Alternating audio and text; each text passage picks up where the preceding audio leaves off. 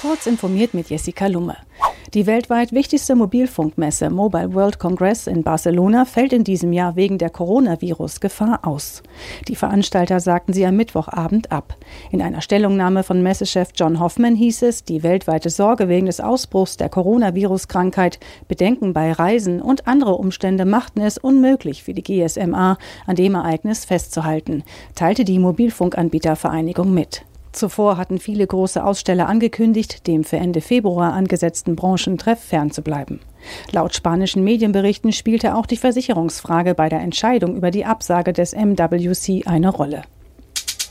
Die Verkehrswende wird in den nächsten zehn Jahren doch noch stattfinden. Weg vom Auto hin zu umweltfreundlicheren Fortbewegungsmitteln.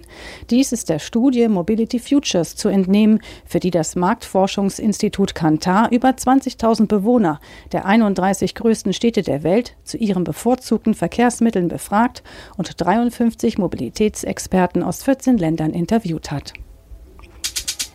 Seit September versucht Facebook in 20 Staaten Paarungswillige zusammenzubringen. In der EU sollte das Facebook Dating genannte Angebot am heutigen Donnerstag online gehen. Daraus wird nichts. Der Datenkonzern hat seine Hausaufgaben in Sachen Datenschutz nicht rechtzeitig erledigt. Wie die irische Datenschutzkommission am Mittwoch bekannt gegeben hat, wurde sie erst vor zehn Tagen, am 3. Februar, über den geplanten Start von Facebook Dating informiert. In den Informationen vermisste die Kommission Dokumentationen über die Folgenabschätzung für den Datenschutz. Übrigens gegen die Dating-App Tinder ermitteln die irischen Datenschützer ebenfalls. Der Bundesverband der Verbraucherzentralen fordert, dass Handelsplattformen im Internet stärker zur Verantwortung gezogen werden. Die Verbraucherschützer regen ein Reinheitsgebot im E-Commerce an. Online-Marktplätze und Vergleichsportale sollen garantieren müssen, dass sachfremde Interessen wie Werbezwecke oder Provisionszahlungen keinen Einfluss auf Ergebnislisten und Verkaufsangebote haben.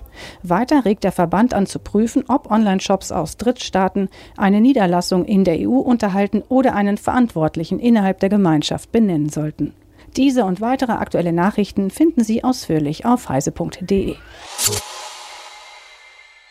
Und nun noch eine News in eigener Sache. Wir von CT suchen einen Redakteur oder Volontär für den Bereich IT-Security. Deine Aufgabe ist es, die IT sicherer zu machen und andere vor Fehlern zu bewahren. Analysiere Trojaner, gestalte Security-Webinare oder gehe Hinweisen aus dem Whistleblower-Briefkasten im Darknet nach.